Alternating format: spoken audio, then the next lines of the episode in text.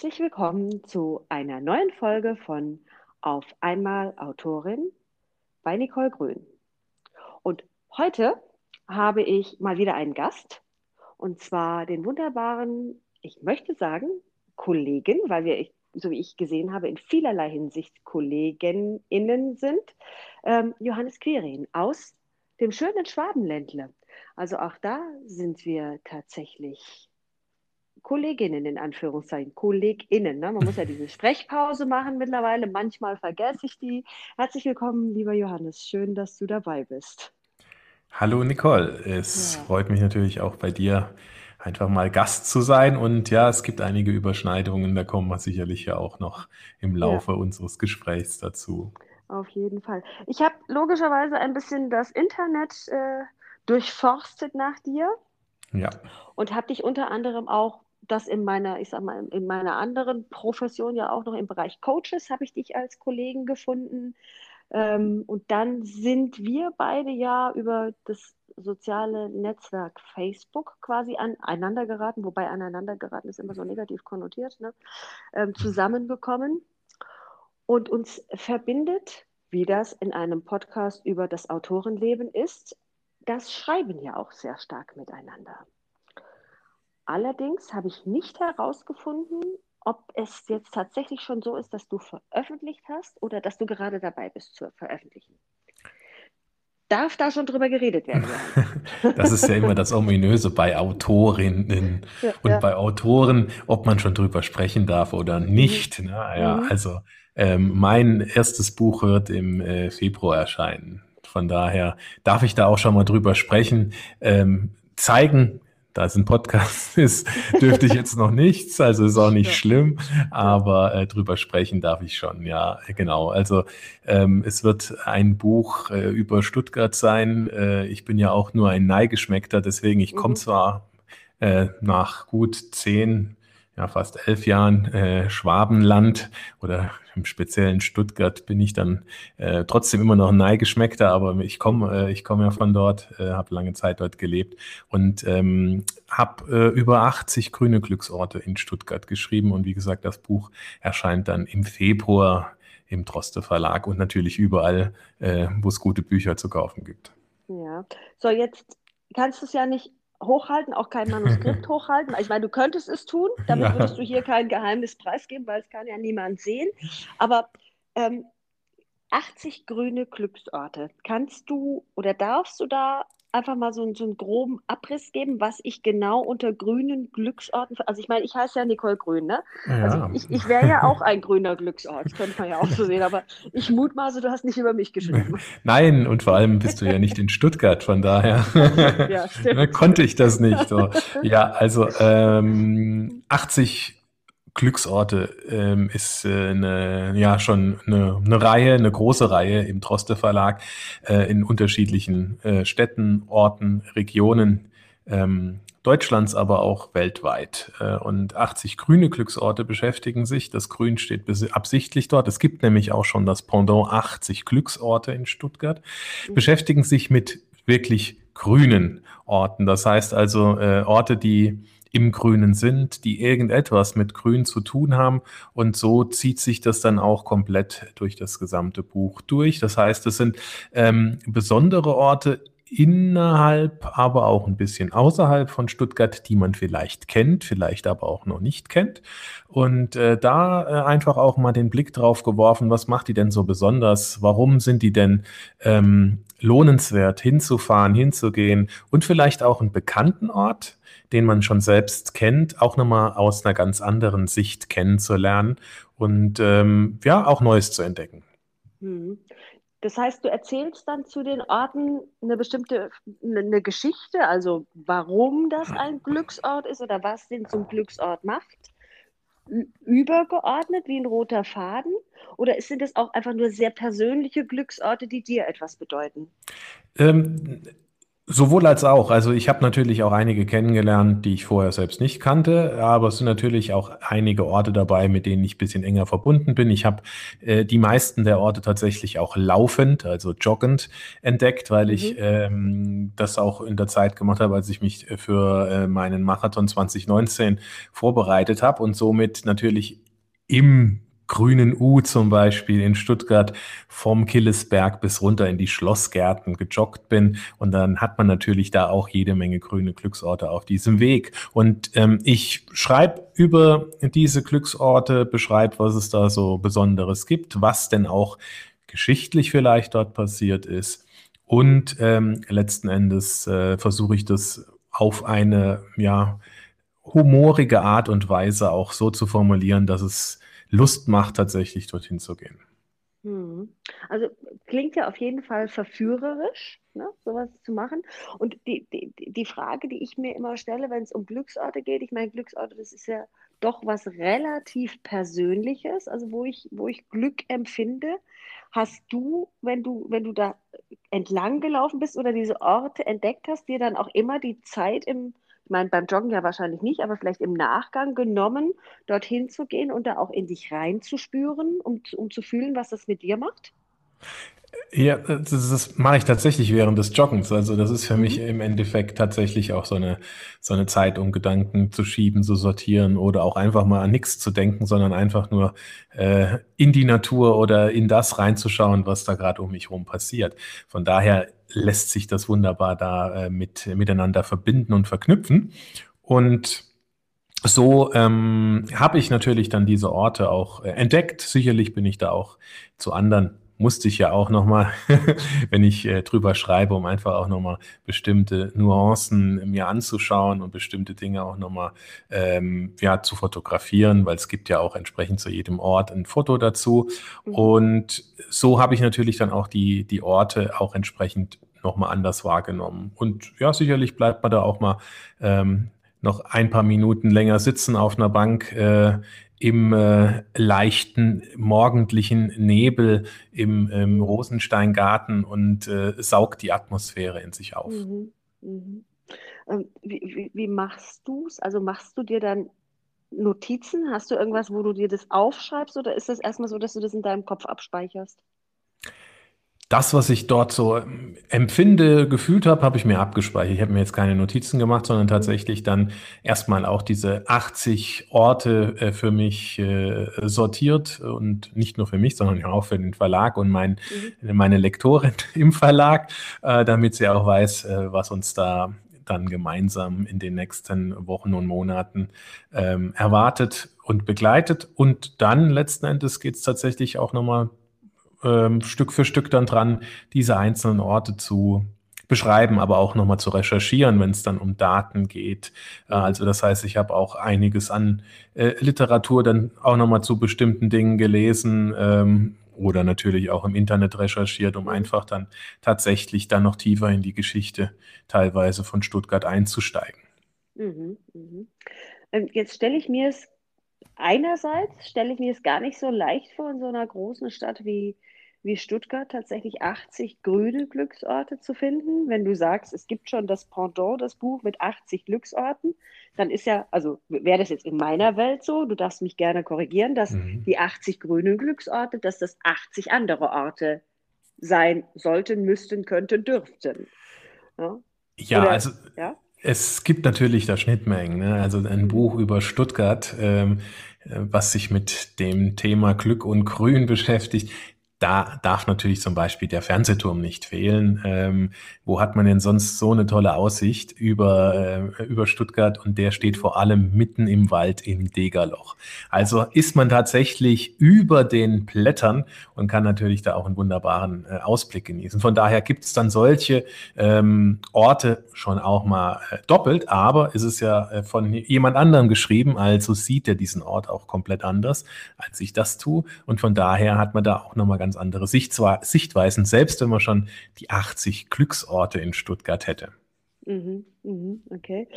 Und nichtsdestotrotz, also ich meine, ich kenne ja Stuttgart, ich kenne es ein wenig, jetzt kenne ich es nicht so intensiv, deshalb sage ich einerseits, stelle ich mir es gar nicht so leicht vor, 80 solche speziellen Orte zu finden. Und andererseits sage ich, ähm, in Stuttgart hat man ja wahrscheinlich auch noch Glück, weil Stuttgart schon relativ grün ist, ne? auch gerade so den, den Killesberg hoch oder sowas. Ähm, wie lange hast du gebraucht, um 80 grüne Glücksorte zu finden? Also die zu finden war eigentlich relativ schnell. Also ähm, mhm. da geht man einfach tatsächlich mal durch, was man schon selbst alles gesehen hat, recherchiert dann aber auch nochmal, was es auch ein bisschen im Umland noch gibt, also bis nach Esslingen mhm. und ähm, bis nach, äh, Jetzt muss ich gerade überlegen, welcher, wie heißt der Ort? Ist bei, ist es glaube ich bei Metzingen, der, Ort fällt mir jetzt nicht gerade ein. Ja, geht es auch schon nochmal, geht es auch schon nochmal bis, äh, bis bisschen weiter, aber der Fokus Nürtingen, liegt schon. Meinst äh, du Nürtingen? Nürtingen, ja, Nürtingen, ja, genau. genau. Ähm, liegt, äh, der Fokus liegt dann schon entsprechend auf, auf Stuttgart. Und wie du sagst, Stuttgart ist grün, ähm, muss ja auch grün sein, weil sonst hat man einfach äh, ein Problem im Kessel, weil äh, mhm. der Austausch der schlechten ja. Luft einfach auch gar nicht gewährleistet ist. Und vor allem muss ja auch eine Frischluftschneise existent sein von oben, von der Höhenlage, von der Halbhöhenlage, von der berühmt-berüchtigten runter mhm. bis in den Kessel, damit dann einfach tatsächlich dieser Luftaustausch stattfinden kann. Und so gibt's natürlich extrem viele grüne Fleckchen. Ähm, es gibt viele Aussichtsplattformen durch die Kessellage, die man vielleicht gar nicht mehr so präsent hat. Äh, man fährt vielleicht tagtäglich mit der U-Bahn, mit der Stadtbahn dran vorbei oder mit dem Auto quält man sich irgendwie äh, den Pragsattel runter und fährt an einigen Dingen vorbei, die man, wenn man zu Fuß unterwegs ist, dann auch plötzlich nochmal ganz neu entdecken kann und denkt, ach ja, das habe ich noch nie gesehen, bin schon tausendmal vorbeigelaufen, vorbeigefahren. Und da gibt es tatsächlich noch einiges zu entdecken. Und vielleicht hat man es schon selbst auch wahrgenommen, aber hat sich damit noch nie beschäftigt und fragt sich schon seit Jahren, was ist denn das überhaupt? Mhm. Okay, also auch tatsächlich ein Aufklärungsbuch. Teilweise ja. Du, jetzt sag mal, ähm, ich meine, der Podcast heißt ja auf einmal Autorin, darf dann auch auf einmal Autor heißen. Hm, wie bist du denn dazu gekommen? Also da, da, darüber zu schreiben, wie die, wie der, nicht, du kannst ja nicht wie die Mutter zum Kind gekommen sein, weil du bist ja keine Frau. Also nee. wie der Vater zum Kinde oder ähm, war das schon immer ein Anliegen in dir? Oder also so, ist der Verlag auf dich zugekommen? Ein Wunder, ein Wunder, ein Verlag kommt auf einen Menschen zu und sagt, schreib doch mal. Also wie, wie bist du A dazu gekommen, über dieses doch sehr äh, spezielle Thema zu schreiben? Und B, war es verlagsabhängig oder hast du erst für dich gedacht, oh, ich würde gern sowas machen und dann nach dem Verlag geguckt? Äh, also es äh, war rein zufällig. Ähm, in, äh, mit, der, mit der Autorin der 80 Glücksorte ähm, hatte ich Kontakt. Mhm. Ähm, weil da auch was drinsteckt, was mit mir zu tun hat. Was es ist, äh, möchte ich nicht mhm. sagen. Das ist das mhm. Geheimnisvolle. Aber es hat, äh, ein Ort hat was mit mir zu tun und von mhm. daher ähm, habe ich überhaupt zum ersten Mal von dieser Reihe ähm, Kenntnis genommen. Ich habe es erstmal wahrgenommen. Die 111 Orte aus einem, ander, aus einem anderen Verlag, die äh, waren mir da schon bekannter und dann kamen diese 80 Glücksorte und das fand ich sehr interessant. Ähm, habe dann einfach gedacht, ja, warum sollte ich nicht auch so ein Buch schreiben können? Weil ich das, äh, ja, wie gesagt, spannend fand und eigentlich wollte ich schon immer irgendwie äh, schreiben. Kann ich auch später noch ein bisschen was dazu mhm. erzählen. Und so hatte ich einfach dann eine Idee und bin auf den Verlag zugegangen, habe gesagt, hey, ähm, ich hätte Lust, 80 äh, Glücksorte zu schreiben, und zwar im Saarland, weil ich ursprünglich aus dem Saarland bin, bin dort geboren, aufgewachsen und habe natürlich gedacht, das wäre eine lustige Verbindung. Nach all den Jahren, in denen ich nicht mehr im Saarland bin, schreibe ich eben 80 Glücksorte im Saarland und entdecke dann auch das Saarland wieder neu mhm. als äh, quasi Exil-Saarländer. Leider Gottes war das Thema schon besetzt und ähm, dann hat der Verlag tatsächlich mir angeboten, 80 grüne Glücksorte in Stuttgart zu schreiben. Und dann habe ich kurz überlegt, ob ich das möchte. Und dann habe ich Ja gesagt. Und ähm, so bin ich zu diesem Projekt gekommen. Mhm, also fast doch ein bisschen wie der Vater zum Kind, ne? Ja, genau, genau. Also Zufälle äh, entscheiden ja oftmals einfach bestimmte Sachen und äh, ja, wenn man nicht fragt und manchmal selbst aktiv ist, dann passiert auch nichts und manchmal muss man dann halt einfach tatsächlich einfach mal so dreist sein und sagen, ja, warum her? Äh, ich habe zwar noch nie ein Buch geschrieben, aber hätte Lust drauf und mhm. so hat das dann tatsächlich auch geklappt. Gefunden. So, jetzt hast du ja eben schon mal so angedeutet, dass das Schreiben schon immer was ist, was dich, was dich bewegt hat. Wie ist da, also ich habe jetzt ähm, im, für die, für die August-Folge hatte ich eine Folge mit äh, ich muss überlegen, weil meine Identität zweimal mit dabei war. Manchmal bin ich so eine gestörte Identität, mit, dass ich nicht mehr genau weiß. Also es waren vier Kollege, KollegInnen mit dabei. Und ich mhm. hatte mit einem, mit einem Kollegen irgendwie genau dieses Thema zu sagen, wie, ja, wie bist du denn zum Schreiben gekommen? Und dann hat er gesagt, also das war schon immer ein Anliegen und ich habe irgendwie, wie fast jeder von uns als Teenager mit Herzschmerzgedichten angefangen. Also, wie ist deine Geschichte, Johannes? Als Teenager Herzschmerzgedichte äh, oder wie bist du, also wie, wie ist das Schreiben in dein Leben gekommen und auch dieses Bedürfnis zu sagen, ich wollte schon immer mal ein Buch schreiben? Schlechte, Le äh, schlechte Liebesbriefe geschrieben, nein. also, ähm, ist es aber tatsächlich so. Ich glaube, so nehme ich es auch wahr. Ähm, es, gibt, es gibt Menschen, die äh, gerne äh, mit Wörtern und mit Wörtern umgehen und mit Wörtern spielen und dann auch gerne das zu Papier bringen. Und es gibt Menschen, denen das überhaupt nicht liegt. Und ich ähm, würde jetzt einfach mal von mir behaupten, ich bin jemand, dem das liegt und dem das schon immer Spaß gemacht hat. Ich war, als es äh, das gab, als die Möglichkeit gab, äh, in der ähm, AG, äh, die sich mit dem, ich weiß jetzt nicht, ob es Schreiben hieß oder wie es auch immer hieß, und da haben wir uns tatsächlich auch mit Gedichten, logischerweise, so tastet man sich ja dann auch meistens ran, mhm. mit Gedichtschreiben begonnen, aber es ging eigentlich auch darum, halt ähm, kurze, äh, kurze Essays oder Kurzgeschichten oder sowas zu schreiben. Ich habe auch schon gerne immer Aufsätze geschrieben und ähm, da ab dem Zeitpunkt habe ich das auch so ein bisschen verfolgt, habe dann eigentlich so die, die Vorstellung gehabt, ich schreibe einen ersten Western, ja, inspiriert vielleicht auch durch die ganzen Groschenromane, die meine Großeltern immer gerne gelesen haben mhm. und dachte, ja, äh, jetzt setze ich mich da hin und schreibe einen Western, habe mir auch äh, ein Stadtplan gebaut. Also bin ja schon teilweise sehr professionell rangegangen, mhm. wenn ich das so in der Retroperspektive mir nochmal äh, vors innere Auge äh, hole. Ähm, habe so einen Stadtplan entworfen, wo der Saloon ist, wo was ist und wer auch ähm, dort mitspielt. Aber mhm. über dieses Stadium ist es nicht hinausgegangen. Und ähm, nichtsdestotrotz schreibe ich seitdem trotzdem immer gerne, sei es auch ein Blog oder andere Dinge, die ich da, die ich in der Zeit gemacht habe. Und mir fällt es auch unheimlich leicht, ähm, Karten zu allen möglichen Anlässen zu schreiben oder auch eine Rede ähm, zu, zu Geburtstagen, Jubiläum etc. Ähm, damit spiele ich schon immer gerne und ja, und habe mir eigentlich auch immer als Ziel gesetzt, tatsächlich auch noch ein Buch zu schreiben. Jetzt ist es zuerst mal eher ein, ja, ein Reiseratgeber, könnte man sagen, geworden, als jetzt tatsächlich Literatur, aber so äh, geht es Stück für Stück weiter, würde ich einfach mal sagen. Mhm. Und ich meine, du hast ja dann dadurch auch schon deine Erfahrungen mit dem Verlagsleben gemacht, weil hm, klar, glaube ich, mittlerweile durch die, durch die Vielfältigkeit, die die Medien uns bieten, haben wir natürlich ein ganz anderes Spektrum an Erfahrungswerten, die wir abrufen können, wie das überhaupt geht, ein Buch zu schreiben, A, mhm.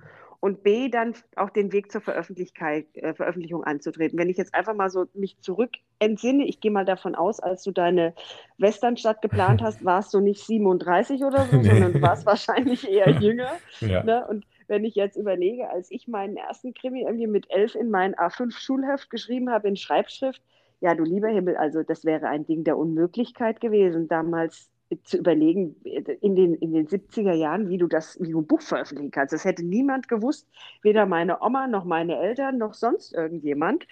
Während du ja heute einfach schon auch diese Möglichkeit hast mit dem Self-Publishing und mit ganz vielen Alternativen, wie du überhaupt auf Verlage zugreifen kannst.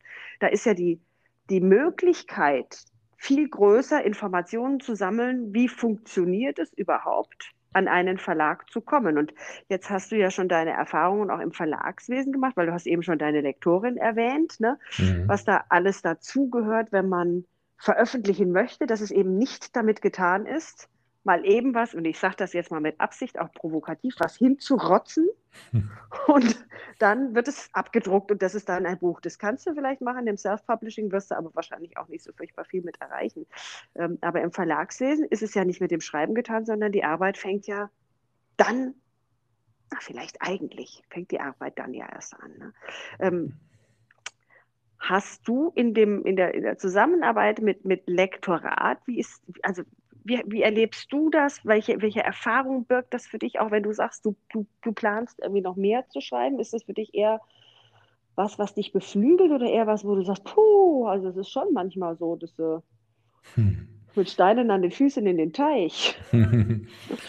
naja, also ich meine, ähm, es ist ja so ein Geben und Nehmen, was jetzt das Lektorat ja auch angeht. angeht. Also man kriegt natürlich auch äh, Rückmeldungen äh, zu dem, was man da sich in seinem geistigen, in seinem, ja, vor seinem geistigen Auge, in seinem Kopf zusammen ähm, erdacht hat und dann zu Papier oder beziehungsweise dann hier digital in ein Word-Dokument ge gehackt hat. Mhm. Und ist er natürlich ganz stolz auf dieses äh, Baby, was da entstanden ist. Und dann kommt jemand, der dann sagt, Moment, ähm, hier an dieser Stelle und an dieser Stelle, das würde ich ganz anders schreiben. Das finde ich überhaupt nicht gut. Hier sind auch noch Fehler drin. Warum schreiben Sie das so? Ähm, ist das überhaupt grün? Was hat dieser Ort denn mit grün zu tun? Und so weiter und so fort, mhm. um nur mal auszugsweise so ein paar Anmerkungen auch zu nennen. Und das kratzt natürlich auch zuerst mal kurzzeitig, muss man ja auch sagen. Also ich bin jetzt nicht so, so verbissen, wo ich dann sage, naja, also das muss alles so bleiben, wie es ist, sondern das kratzt trotzdem ja kurz einmal an, an seinem, am eigenen Ego, weil man, weil man mit vollem Elan und mit vollem Selbstbewusstsein das Beste abgeliefert hat, was diese Welt bisher gesehen hat oder zu sehen bekommt. Und da ist es natürlich klar, da wird man dann manchmal auch so ein bisschen auf den Boden der Tatsachen zurückgeholt. Ähm, jetzt war es bei mir noch nicht so, äh, so, dass ich ab abgehoben war, weil es ja mein erstes Buch äh, ist und ich bin ja auch froh, dass ich überhaupt die Möglichkeit habe, tatsächlich, tatsächlich auch in einem Verlag zu veröffentlichen. Mhm. Ähm, aber natürlich ist es ein Auseinandersetzen und ich habe aber auch auf manche äh, manche Formulierungen bestanden, weil ich gesagt habe, das äh, spiegelt meinen Stil auch einfach wieder und diesen Stil möchte ich gerne im Buch auch in jedem einzelnen Ort auch wiederfinden. Und mhm. äh, das habe ich bewusst so formuliert, weil es dann vielleicht auch eine Wortspielerei war und ist. Und da muss man sich dann aber auch ja, äh, bei solchen Dingen durchaus durchsetzen und sagen, nee, nee, das bleibt so. Oder auch beim Titel, ne? weil man ja hat immer gewisse äh, Zeichenanzahlen und wenn ein Ort halt einen Titel mit äh, x Zeichen, ich wüsste jetzt gar nicht auswendig, wie viele haben darf. Und wenn es dann halt um ein Zeichen geht, wo ich sage, naja, also jetzt soll ich das hier nochmal umformulieren, ich finde das so passend und ein Zeichen, das äh, soll man einfach mal so lassen. Also bei bestimmten Dingen kann ich da wunderbar auch nachgeben und sagen, ja, perfekt, viel besser formuliert, auf den Punkt gebracht. Ähm, und ähnliches. Und bei anderen äh, Dingen, die mir wichtig sind, da muss man dann natürlich dann aber auch argumentieren und sagen, nee, aus diesen, diesen Gründen bleibt das bitte so bestehen. Hm, hm. hm ist es was, was du für dich persönlich jetzt auch in dem ersten Schreibprozess auch als, als Wachstum erlebt hast? Also an dieser, du hast es ja eben auch formuliert, ich glaube, so geht es uns allen, wenn du erstmal eine, eine Rückmeldung zu deinem literarischen Erguss, in welcher Form der jetzt stattfindet, ob als Reiseratgeber, als Krimi oder als whatever. Ja, wenn du eine Rückmeldung dazu bekommst von jemandem, also für mich ist es immer so, ich sage immer zu meiner Lektorin, du bist die Expertin. Mhm. Ja, und wenn du mir einen Rat gibst, dann nehme ich den sehr ernst, weil, und jetzt komme ich mal zu unserer Profession, die, die, die uns beide ja auch so in der, in der im Broterwerb, sage ich jetzt bei mir, mhm. immer noch verbindet, nämlich das Coach-Sein mhm. ähm, oder ich als Trainerin für Führungskräfte. Ich sage mir, ich erwarte das von meinen TeilnehmerInnen doch auch, dass die mhm. mich als Expertin anerkennen und ja. einmal dem Glauben schenken, was ich sage. Naja, und vielleicht, wenn es gut läuft, auch auf mich hören. Also mache ich das bei meiner Lektorin manchmal mit leichterem und manchmal mit schwererem Herzen. Ja, mache ich das logischerweise auch. Und mh, mm, mittlerweile ist es ein bisschen so, dass ich, ich fürchte, ich fürchte immer noch, wenn, wenn ihre ersten Rückmeldungen zurückkommen, dass sie mir so diese, diesen Honig ums Maul schmiert, mit erstmal, ja, das, da hast du wieder eine tolle Geschichte kreiert und jetzt guck mal die Szene und die Szene und die Szene, ne, wo ich so denke, Taktik kommt mir bekannt vor.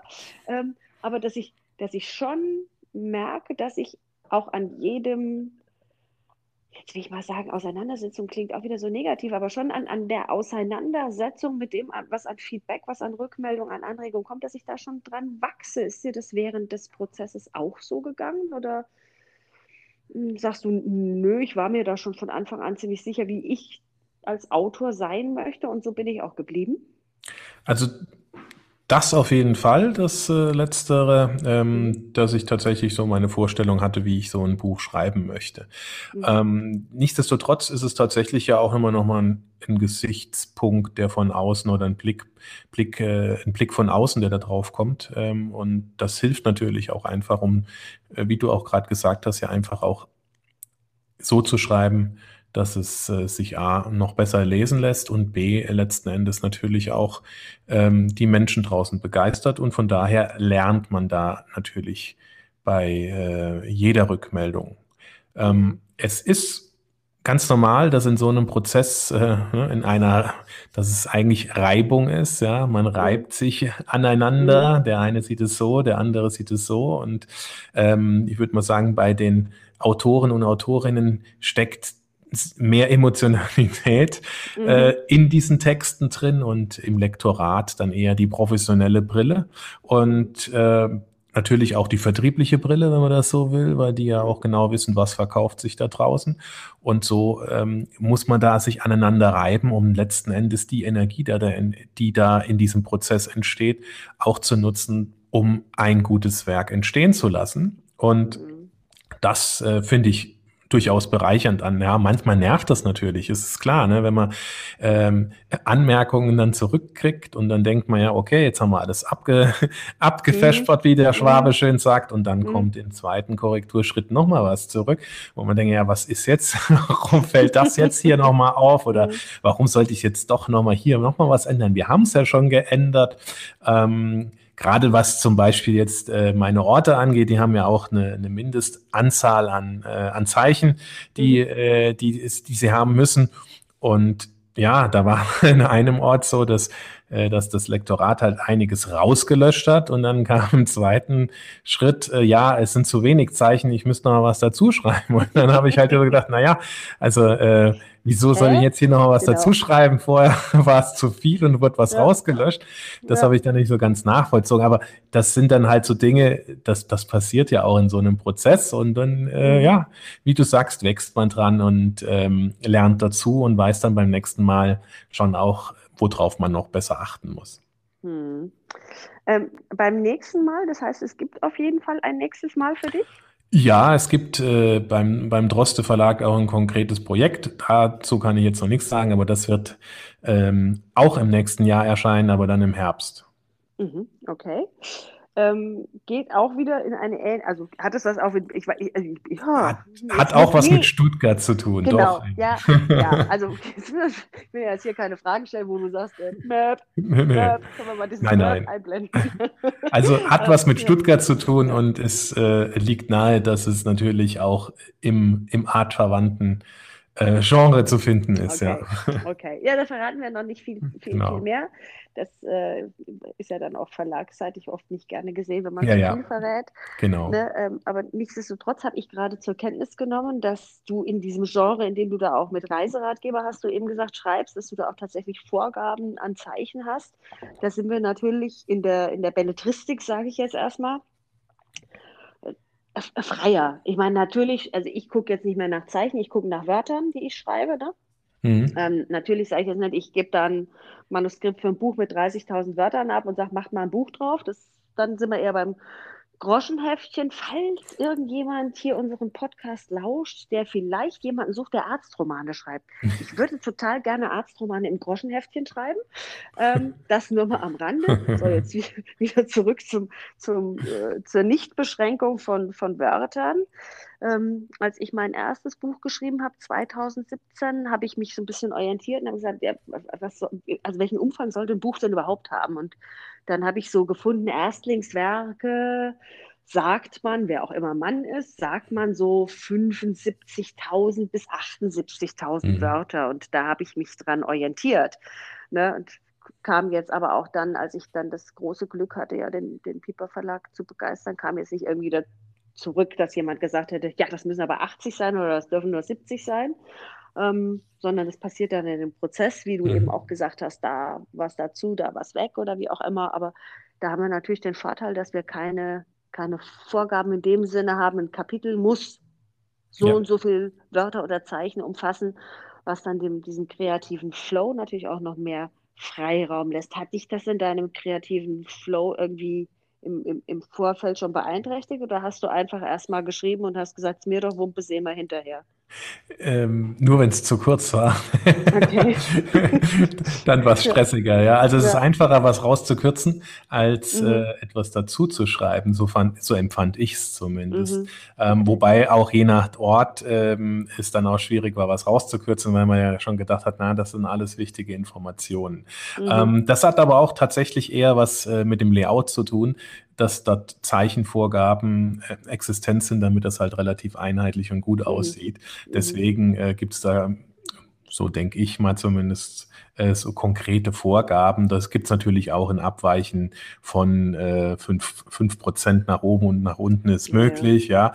Aber man hat natürlich dann schon so eine Vorstellung im Verlag, wie wie viele, ähm, wie viele Zeichen, wie viele Sätze im Endeffekt letzten Endes oder wie viele Wörter dann tatsächlich pro Ort dann auch da zu finden sind, damit es halt schön gleichmäßig aussieht. Mhm. Und mhm. ähm, man muss sich natürlich dran gewöhnen und ja, und arbeitet sich da auch Stück für Stück ran und manchmal merkt man dann ganz schnell, ähm, es ist ja doch schwer, ähm, zu manchen Orten dann tatsächlich so viele oder oder man merkt umgekehrt muss ich sagen man merkt dann plötzlich ha, es fehlen ja noch äh, es fehlen noch x äh, Zeichen und Worte mhm. jetzt muss ich mir aber doch noch mal irgendwas ja. einfallen lassen ja. ja. also das ist dann schon äh, erstaunlich am Anfang läuft das vielleicht und dann gibt's halt manche Orte, so war es auch, so war es jetzt bei mir, manche Orte, da ist es mir schon ein bisschen schwerer gefallen, ähm, dann da auch noch, noch was, äh, noch was zu schreiben beziehungsweise das so zu schreiben, dass es auch genau diesen Stil widerspiegelt, den ich da haben will. Das passiert dann auch manchmal. Und da ist es dann halt auch wichtig, wenn man ja so eine Vorstellung hat, äh, wie ja, wie der rote Faden innerhalb eines Ortes äh, zu finden ist, beziehungsweise auch ähm, wie die äh, wie die Tonalität ist, mhm. dass man das dann tatsächlich auch in diese Gesamtzeichenzahl packt. Mhm, mhm. Ohne es unnötig aufzuplustern mit irgendwelchen 7000 Füllwörtern. Ja. Jetzt haben wir, haben wir uns ja, als wir, als wir uns zum ersten Mal, ich glaube, es ist jetzt irgendwie zwei Monate her, als wir uns das erste Mal über Zoom unterhalten haben, ähm, da haben wir uns ja unter anderem über so ein Autorenprogramm unterhalten, äh, mit dem ich schreibe und von dem du auch schon gehört hattest. Mhm. Ähm, und da gibt es dann so Stilanalysen drin. Ne? Und dann gibt es dann so, das unterstreicht dir dann jedes Füllwort und zeigt dir, wie oft du das an. Also, also das mag, das mag, das ist sicher ein ganz tolles Feature. Also ich will jetzt dieses Programm hier irgendwie nicht schlecht reden. Aber das, ich habe das ausgeschaltet. Das macht mich echt komplett jaloux, wenn ich dann denke, sag mal, kennst du nur drei Wörter und das sind die, die du benutzt, ja? Weil das dann Marker, Marker, Marker, Marker, Marker, ne? Ja. ja, das stimmt, das stimmt. Da lässt, lässt das vielleicht an einen zweifeln. Ich habe das Gott sei Dank nicht mit dem Programm geschrieben, sondern klassisch mit Word. Ja. Ähm, mhm. Von daher hat, ich glaube, das Lektorat schon nochmal das ein oder andere immer mal rausgenommen, was an Füllwörtern ja. drin war. Ne? Ja. ja. aber von daher, ich finde es natürlich praktisch, dass man auch äh, teilweise eben äh, nicht so viele Wiederholungen äh, drin, äh, drinstehen hat, äh, mhm. dass äh, genau diese Füllwörter dann auch vermieden werden und dass das Ganze runder wird. Ja. Ja, ja. Ähm, jetzt hast du eine Zusammenarbeit mit dem Lektorat eben schon erwähnt. Also da, dadurch, dass ich ja belletristisch schreibe in erster Linie. Ich habe zwar auch, jetzt habe ich gelernt, wie heißt das? Das heißt das jetzt Fachbuch oder Sachbuch? Jetzt habe ich den Unterschied schon wieder vergessen. Gott, ich bin einfach blond und über 50, da muss ich durch. Also es gibt auf jeden Fall irgendeinen Unterschied zwischen Fach- und Sachbuch und ich habe eins davon geschrieben, vielleicht war es eine Lach- und Sachgeschichte mit der Maus, ich weiß es nicht mehr. Ähm, und dem Elefanten. Ja. Ähm, äh, Mimikresonanz für Coaches beim Jungfermann Verlag. Da habe ich tatsächlich mit, nur mit dem, mit dem Lektorat, das über den Geschäftsführer ging, zusammengearbeitet. Vielleicht ist es daher tatsächlich in diesem Segment, der nicht belletristisch ist, so grenze ich es jetzt mal ab so. Ähm, in der Belletristik habe ich als erste Leserin meine Lektorin, die mir dann Rückmeldung gibt, wo sie sagt, hm, du sag mal, Nicole, ähm, die Geschichte da, wo der Opa den, der, der, der, Cousin von der Großtante, ihrem Onkel von 1923 äh, trifft, bringt das die Story vorwärts? Also ist das nötig? Wenn sie schon so fragt, weiß ich immer genau. sie, möchte, sie möchte gern, dass ich darüber nachdenke, ob ich das rausstreiche. Ne? Ähm, das ist das Erste. Dann ändere ich das. Dann nimmt sie da, aber geht sie da gar nicht mehr drauf ein, sondern dann arbeite ich mit einer Textredakteurin zusammen. Mhm. Ja, also Lektorat ist der erste Wurf, ist das, was du eben genannt hast, wo du gesagt hast, die gucken da vielleicht auch mit dieser Vertriebsbrille drauf, mit dem, was, was lässt sich am Markt gut platzieren, wie sollte so ein Ablauf sein, so ein Rahmen und alles andere, was dann in, in die Tiefe geht äh, und in die Füllwörter, bla bla bla, gelaberababa, äh, das mache ich mit der Textredaktion. Mit der mache ich im Regelfall tatsächlich nochmal so drei Durchläufe. Ne? Also wo dann von ihr Anmerkungen kommen, Dinge, die sie ändert, wo sie das so ein bisschen schön macht, ne? weil mhm. du schreibst dann da in deinem Warnflow und dann kommen dann halt irgendwelche Formulierungen, die vielleicht nicht so super sind, wo sie nochmal feilt. Und ähm, dann kommen von ihr so Anmerkungen dazu, wo ich nochmal gucke nochmal, ist das logisch, passt das, wie, wie sind die Formulierungen, denk da nochmal drüber nach, müsstest du da nicht noch was erklären?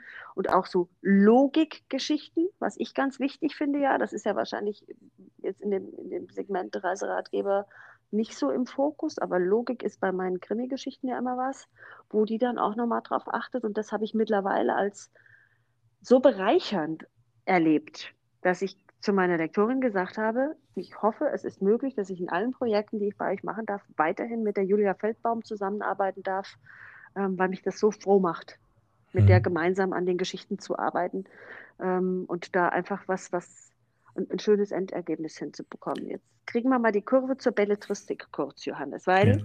ich weiß nicht, darf man da, also magst du darüber sprechen, dass du, dass dir das auch ein Anliegen ist, eine Geschichte zu schreiben oder ist das noch so voll geheim, dass ich es jetzt rausschneide. genau, nein. Nee, deswegen unterhalten wir uns ja. Ne? nee, also klar, das ist, äh, das ist auch ein Anliegen und natürlich ein komplett anderes Genre. Ne? Also ja. äh, vielleicht jetzt nochmal so den, den Sprung von dem, was ich jetzt mache, das sind ja im Endeffekt sind es Kurzgeschichten, könnte man, könnte man sagen. Es sind mhm. Kurzgeschichten, die ich schreibe. Und ähm, mein Wunsch und mein äh, Ziel, ich habe es ja schon eben formuliert, war es ja immer schon auch äh, ein Buch zu schreiben, ein belletristisches Buch. Und ja, dahin äh, bewege ich mich auch so ein bisschen und versuche, darf mich Stück für Stück dann auch ähm, ja, entsprechend auch mal weiterzubilden, damit ich überhaupt auch weiß, äh, wie baut man da so einen Handlungsbogen auf, wie kann ich Figuren, ähm, Protagonistinnen und Protagonisten dann entsprechend dann auch tatsächlich so aufbauen, dass sie spannend und interessant sind und so weiter und so fort. Und das ist sowas, äh, was ich mir äh, jetzt so ein bisschen mitgenommen habe äh, für die nächsten Monate, mhm. ähm, um einfach dann Stück für Stück tatsächlich da vielleicht zum eigenen Buch zu kommen. Ähm, welches Genre bin ich ehrlich gesagt noch sehr offen. Ähm, Krimi ist natürlich immer was, was äh, was schön ist, äh, was auch interessant ist, weil es mir äh, Spaß macht. Ähm, aber ähm, ist natürlich auch was, was es tausendfach gibt. Also da muss man natürlich dann auch ganz genau überlegen, ähm, ja. ist es, was ist jetzt das Besondere? Wie bei jedem Produkt, wie bei allem eigentlich, was mhm. entsteht. Was ist denn jetzt hier der USP? Ja. Was ist denn das Besondere? Was ist denn das noch nie Dagewesene? Äh, oder was ist besser an meinem Krimi als bei allen anderen, die da mhm. draußen mhm. sind? Ne? Und äh, mhm ja, da überlege ich halt so Stück für Stück rum und habe da auch schon die ein oder andere Idee. Wichtig ist mir, dass es jetzt äh, ein Krimi ist, der auch in irgendeiner Art und Weise ein bisschen humorvoll ist. Also jetzt hier keinen klassischen äh, Hardcore-Krimi, äh, sondern eher etwas äh, Humorvolles mit einer Prise schwarzem Humor vielleicht auch. Mhm. Äh, und ja, mal schauen, was daraus entstehen wird. Mhm. Also es ist jetzt nicht so, dass du irgendwie da schon, sei, also dass, dass wir jetzt diese, komme jetzt nochmal auf deine Westernstadt zu sprechen, dass du nicht deine Westernstadt in dir trägst und sagst, das ist das Projekt, das möchte ich jetzt, dem möchte ich jetzt endlich Leben einhauchen, weil das ist in meiner Fantasie noch irgendwie lebendig. Ich weiß noch, wo der Saloon stand und ich weiß noch, wer die, wer die Lady mit dem roten Kleid an der, an, der, an der Bar war, die den Whisky getrunken hat mit dem Cowboy und dem, wen auch immer. Ne? Ähm, also es ist, es ist nicht dass du, so, dass du eine, eine Geschichte in dir trägst, wo du sagst, dafür suche ich mir jetzt das Werkzeug, um diese Geschichte nach draußen zu bringen, sondern du sagst, ich suche mir das Werkzeug und da sind vielleicht so ein paar Gedankensplitter, die habe ich schon, aber ich mache mich tatsächlich erst dran, wirklich was zu kreieren, wenn ich das Werkzeug habe.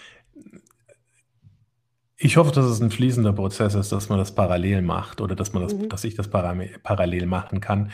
Also es ist nicht der, es ist nicht mehr der Western, nein, es sind aber schon äh, mehr äh, Gedanken ähm, in meinem Kopf und auch äh, notiert zu diesem Buch, äh, das, äh, das da entstehen soll. Es gibt auch schon in meinem Kopf einen Titel und äh, Protagonist, äh, der ist auch schon relativ klar äh, vorhanden. Klar gibt es da, wie eben ja auch schon gesagt, äh, noch so Arbeit am Charakter, damit das einfach tatsächlich auch greifbarer wird.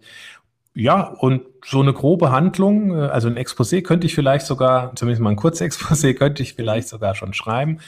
Und äh, das existiert schon. Aber wie gesagt, ich möchte das dann tatsächlich fließend entstehen lassen, weil ich da schon äh, A, Respekt davor habe und B, auch weiß, dass mir da einfach auch noch das ein oder andere ähm, an der Praxis und ja, Theorie fehlt, um tatsächlich mhm. da so ein Krimi oder was auch immer es nachher sein wird, zu schreiben. Ja, ich habe jetzt ähm, gelernt von den KollegInnen äh, vom, vom Piper Verlag, mit denen ich das Mordsgeplauder im August gemacht habe, dass es einen elementaren Unterschied zwischen Krimi und Thriller gibt. Und dass es dann noch Unterschiede gibt zwischen ermittelndem Thriller und dass im Krimi eigentlich immer ermittelt wird. Und dann gibt es auch noch Cozy Crime. Mhm. Also es gibt so viele auch im, im, im, in diesem Kriminalgeschichten-Genre, so möchte ich es jetzt mal nennen, die schon wieder so spezialisiert sind, dass ich am Ende vollkommen überfordert war und gesagt habe, naja gut, irgendjemand ist vielleicht tot und irgendeiner findet raus, warum der tot ist. Also das ist so das, das Grundding und dann, ähm, wir haben uns dann darauf geeinigt und haben gesagt, Thriller ist das, wo du danach das Licht anmachen. Also da möchtest du es anlassen. Mhm. Ja? Beim Krimi bist du vielleicht noch so, dass du hinterher sagst, ja, da, da, da sind jetzt noch so viele offene äh, äh Fäden, die noch nicht zusammengeführt sind, da kann ich das Licht auch ausmachen und kann schlafen. Aber beim Thriller möchtest du das Licht nicht mehr ausmachen und möchtest nicht im Dunkeln schlafen, so dass so als, als ähm, kleine Unterscheidung im Genre. Also da scheint es tatsächlich ja auch noch ganz viele unterschiedliche Möglichkeiten zu geben, wie man seine, seine Geschichte verpacken kann, um dann, ich sag mal, letztlich ein, ein Tötungsdelikt stattfinden zu lassen und aufzuklären. Ne? Ähm, ja, ja. ja. Und äh, mit, mit, mit so einer Prise Humor, das natürlich, ich finde das immer gut. Und was ist jetzt äh, die, die Abgrenzung zu einem Cozy Krimi? Ähm, Cozy Krimi ist äh, das, wo du schon im Dunkeln lesen würdest, so ungefähr. Ah, okay. Nein, also Cozy, Cozy Crime, da ist die, ich sag mal, die, die Kriminalgeschichte nie so, dass du Angst und Bange hast, wenn du mhm. sie liest, sondern es ist mehr so, klar hast du bei Agatha Christie auch mal, wenn du Miss Marple oder sowas, da hast du auch mal ein bisschen gebankt, dass jetzt der Miss Marple was passiert, aber es war eher so eine Wohlfühlatmosphäre. Mhm. Und das ist, also im Cozy Crime ist es wohl eine, und ich habe gelernt, wenn ein Schaf drin vorkommt, ist es schon Cozy Crime. das war ein ganz wichtiges Unterscheidungsmerkmal. Also wenn du ein Schaf drin hast, das ist schon Cozy Crime. Ne? Also sehr, sehr, sehr, sehr spannend. Ich habe mir da vorher nie Gedanken drüber gemacht, muss ich ganz ehrlich sagen. Ja, ich habe einfach, ich habe geschrieben und habe gedacht, so, das ist jetzt, für mich ist das jetzt ein Krimi und ja, also hast du, hast du irgendwo ein Schaf, hast du irgendwo ein Schaf bei dir drin? Lass mich kurz überlegen. Naja, also ich meine, ich schreibe ja auch Greta-Krimis, da kommst du jetzt nicht so um freilaufende Ziege und, Ziegen und Schafe rundrum, die musst du schon mal irgendwo erwähnen, weil sonst ist es nicht authentisch. Ja. Jetzt, ob, ob, das dann jetzt, ist es dann halt schon Cozy Crime. Ne? Aber das Schaf, Schaf spielt keine Rolle. Ja, es ist noch nicht so, dass das Schaf eine Rolle spielt. Ne? Ähm, das ist noch nicht so da. Ähm, jetzt habe ich eben schon die ganze Zeit gedacht, Johannes, als ich dir so zugehört habe, habe gedacht, boah, der Johannes, der hat so eine angenehme Stimme, dem, dem kann man echt super gut zuhören. Und Jetzt möchte ich hier so ganz elegant, weil wir jetzt schon bei rund einer Dreiviertelstunde sind, mhm. ähm, möchte ich so ganz elegant mal zu deinem Podcast überleiten.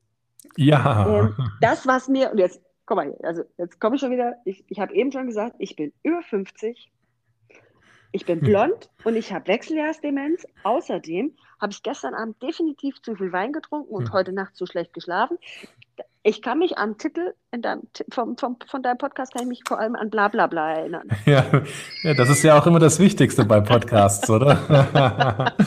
Käse, Wein und bla bla bla. Das ist äh, im Endeffekt tatsächlich das, was man am gemütlichen Abend auch macht. Und das spiegelt dann auch äh, genau meinen Genusstalk. Äh, das ist der, der Untertitel wieder. Mhm. Ich treffe mich dort ähm, im Moment wöchentlich mit spannenden Menschen, Genussmenschen ähm, mit denen ich einfach tatsächlich übers Genießen spreche. Das kann ein Kaffeeröster sein, das kann ein Schnapsbrenner sein, das kann eine Winzerin sein, eine äh, Konditorin sein oder aber auch natürlich Köche und alle möglichen Menschen, die irgendwie was mit Genuss und Genussmitteln oder ja, das ist äh, auch ein bisschen ein Ausblick in die Zukunft, allgemein äh, mit Genießen zu tun haben, äh, wo man jetzt auch direkt sagt, na ja, äh, Sport ist nicht für jeden ein Genuss, aber vielleicht genau dann für diese Menschen, mit denen ich mich dann unterhalte. Mhm, okay. Also ist es, ist das Thema, was alles verbindet, mehr der Fokus Genusstalk, also das, was du als Untertitel hast? Oder ist es diese, wir schwätzen einfach mal locker, also das, was ich unter diesem bla bla bla, also das hört sich so despektierlich an, wenn man bla bla bla sagt, aber du hast ja vollkommen recht, das ist doch genau das, was man macht, wenn man ja. irgendwie zusammensitzt, nicht? Ne? was ist die Klammer? Ist es Genuss oder ist es Schwätzen?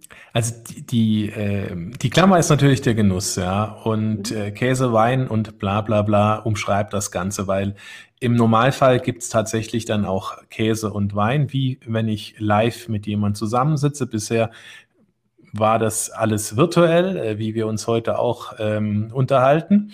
Mhm. Und so kriege ich dann eine Flasche Wein oder Käse und äh, mein Gesprächspartner, meine Gesprächspartnerin dann entsprechend von mir etwas anderes geschickt und mhm. dann wird tatsächlich auch äh, gegessen, getrunken und gequatscht. Wie wenn man abends zusammen irgendwo in einer griechischen Taverne oder in einer schwäbischen Weinstube oder einem fränkischen Biergarten oder Keller, wie es hier in mhm. Franken heißt, ähm, dann zusammensitzen würde. Mhm. Okay. Und du hast bis jetzt ja schon eine ganze Menge interessante GesprächspartnerInnen gehabt, als ich mal da so drüber ge geblättert habe. Ähm, wie viele Folgen hast du schon jetzt veröffentlicht? Ja, jetzt hast du mich erwischt. Ähm, ich glaube 24 oder 25 sind es schon. Ja, ich bin mir jetzt gerade nicht sicher. Also über 20. Okay. Das ist besser. Also eine ganze Menge. Über 20. Eine ganze Menge, genau, über 20. Ähm, ich habe zu Beginn halt äh, zweiwöchentlich gestartet und habe dann gemerkt, dass so viele Menschen tatsächlich zugesagt haben. Mhm. Ähm, wo ich überrascht war. Ja, ich meine, mich kennt ja kein Mensch, äh, wenn ich da starte und ja auch eine Maria Groß äh, oder andere angefragt habe, die dann direkt bereitwillig gesagt haben, ja klar, machen wir, äh, ich bin dabei. Und äh, so hatte ich halt relativ viele im Kasten und mhm. habe dann äh, relativ schnell dann auch auf wöchentliche Erscheinungs, ähm, Erschei Erscheinungsrhythmus umgestellt damit tatsächlich dann auch alle die, mit denen ich gesprochen habe, schnellstmöglich tatsächlich da über den Äther laufen, mhm. weil es viel zu schade wäre, die äh, ja entweder gar nicht erscheinen zu lassen oder erst Wochen, Monate später. Ne? Und mhm. das hat sich jetzt schon so ein bisschen gezogen, deswegen werde ich jetzt für fürs nächste Jahr ein bisschen anders planen, weil ich jetzt äh, in diesem Jahr relativ viel vorproduziert hatte, werde ich das im, im nächsten Jahr ein bisschen anders angehen, damit das dann zeitnah tatsächlich dann auch nach dem Gespräch erscheint. Ja, und so läuft das eigentlich ganz gut. Ich war, äh, wie gesagt, sehr überrascht, dass doch so viele direkt bereitwillig gesagt haben, ja, wir unterhalten uns mit mhm. dir. Sehr cool, sehr cool. Und jetzt hast du vorhin, jetzt muss ich den Sack noch zumachen mit, mit, mit, mit Blog, du hast gesagt, ähm, Schreiben per se ist was, was dir am Herzen liegt oder was du gerne tust, eben auch im Bereich Blogartikel oder sowas. Hast du einen eigenen Blog auch zu diesem, zu diesem Thema oder zu einem anderen Thema oder bloggst du vorwiegend bei anderen als Gastautor? Ich blogge eigentlich im Moment gar nirgends. Also das ist aus der Vergangenheit gesprochen. Früher hatte ich mal einen Blog und da habe ich geschrieben. Ähm, und jetzt schreibe ich eigentlich nichts mehr im, im Internet, außer, auch, außer auf den sozialen Netzwerken, aber okay. da auch eher selten, ja. Okay, gut. Also jetzt gibt es keinen Blog, den wir noch irgendwie jemandem ans Herz legen können und sagen, lest unbedingt den Blog nee. von Johannes, weil da könnt ihr schon mal reinschnuppern, wie der Johannes so schreibt, wie so sein Stil ist. Aber das könnte man ja dann im nächsten Februar beim, beim Droste Verlag machen. Ne? Dann, ja. Du hast gesagt, im Februar erscheint das Buch, ja. die 80 grünen Glücksorte in Stuttgart. Jawohl. Und vielleicht ja nicht nur für den Schwaben, die Schwäbin äh, interessant, sondern auch für ganz viele Menschen, die einfach nach Stuttgart reisen und die Stadt mal auf eine andere Art und Weise mit einem, aus einem anderen Blick, Blickwinkel kennenlernen wollen und im Grünen ihr Glück finden möchten. Richtig. Ja, das finde ich total schön. Ich finde auch, dass, das, dass es fast kein besseres Schlusswort gibt. Oder fällt dir noch was ein, wo du sagst, das wollte ich jetzt unbedingt noch sagen. Wenn ich das nicht sagen kann, dann bin ich voll unglücklich. Dann möchte ich, dass du diesen Podcast auf der Stelle löschst. nein, nein, nein. Das war ein sehr gutes Stichwort äh, oder Schlusswort und Stichwort auch. Ähm, herzlichen Dank, dass ich zu Gast sein durfte. Das hat mir Spaß gemacht, äh, liebe Nicole. Und ähm, vielleicht dann in einem Jahr mit meinem ersten Krimi. Ja, wer, wer weiß, wir werden es sehen. Ähm, also auf jeden Fall, wir zwei beiden bleiben im Kontakt. Ähm, da haben wir jetzt auch noch, wir haben, wir haben viele Geheimnisse, Johannes. ja, genau. Wir haben viele gemeinsame Geheimnisse, eigene Geheimnisse. Ah, große Dinge werfen ihre Schatten voraus, ganz, ganz großartig. Johannes, es war mir eine große Freude, mit dir diese, diese Folge aufnehmen zu können. Ähm, jetzt warte mal, ich habe eben festgestellt, dass ich auch schon wieder was Monate angeht. Ich bin völlig verwirrt, wenn ich auf Kreta bin und schreibe. Also wir haben ja jetzt September, das heißt, das mit den anderen AutorInnen, das war die September-Folge. Ähm, das heißt, unsere Folge, die wir jetzt hier aufgenommen haben, wird im November dann äh, erscheinen tatsächlich. Also ist es jetzt November, wenn es erscheint. Ja, mhm. Das muss ich jetzt auch in meinem inneren, in meinem inneren Auge drin haben. Gut, ähm, warum habe ich das jetzt gesagt, weiß ich auch nicht so genau, aber ist ja Wumpe, weil du gesagt hast, nächstes Jahr ja, genau. dann, ist dann vielleicht ein Krimi, dann war das da. Ähm, aber ich sage jetzt einfach mal, liebe Leute, es ist wunderbar. Ganz herzlichen Dank, dass ihr mir, dass ihr uns zugehört habt bei äh, dieser neuen Folge aus dem Podcast Auf einmal Autorin von Nicole Grün. Vielen Dank für eure Zeit, die ihr dem Johannes und mir geschenkt habt und bis zum nächsten Mal. Auf Wiederhören. Tschüss.